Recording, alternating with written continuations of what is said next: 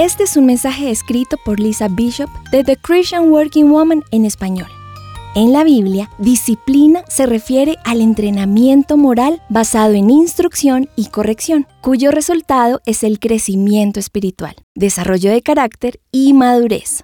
La disciplina no supone ser algo que mata nuestro gozo. Al contrario, leemos en Hebreos 12:11. Ninguna disciplina en el momento de recibirla parece agradable, sino más bien dolorosa. Sin embargo, después produce una cosecha de justicia y paz para quienes han sido entrenados por ella. Aunque toda la Biblia está repleta de entrenamiento y de instrucciones ricas y prácticas, el libro de Proverbios está dedicado exclusivamente a este fin. La dedicatoria de Proverbios dice, para adquirir sabiduría y disciplina, para discernir palabras de inteligencia, para recibir la corrección que dan la prudencia, la rectitud, la justicia y la equidad, para infundir prudencia en los inexpertos, conocimiento y discreción en los jóvenes.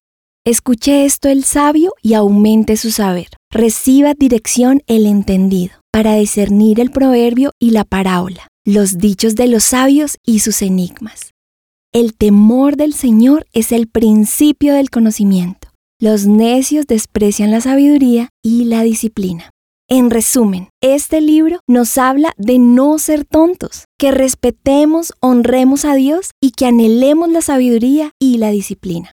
Asegúrate de estudiar la Biblia para que crezca tu carácter y puedas cosechar todos los beneficios que Dios desea darte como hijo. Y cuando de disciplina y formación de carácter se trata, además de pasar tiempo en la palabra de Dios, ten cuidado con quien pasas tu tiempo. Escucha esta alerta de Proverbios 1.10. Si los pecadores quieren engañarte, no vayas con ellos. En otras palabras, si el estilo y el comportamiento de alguien te aleja de Jesús, reevalúa esta relación. Hay estudios que demuestran que tú eres el promedio de las cinco personas con quienes más tiempo pasas. Con quién te relacionas es en quien finalmente te conviertes porque impactan tus pensamientos, creencias y comportamientos. Así que sé disciplinado e invierte en tu estudio de la Biblia y vigila muy bien con quién pasas tus días. Escoge bien a tus amigos.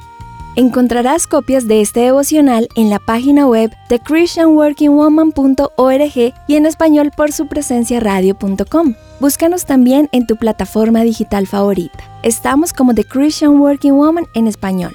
Gracias por escucharnos. Les habló Caro Vanegas con la producción de Catherine Bautista.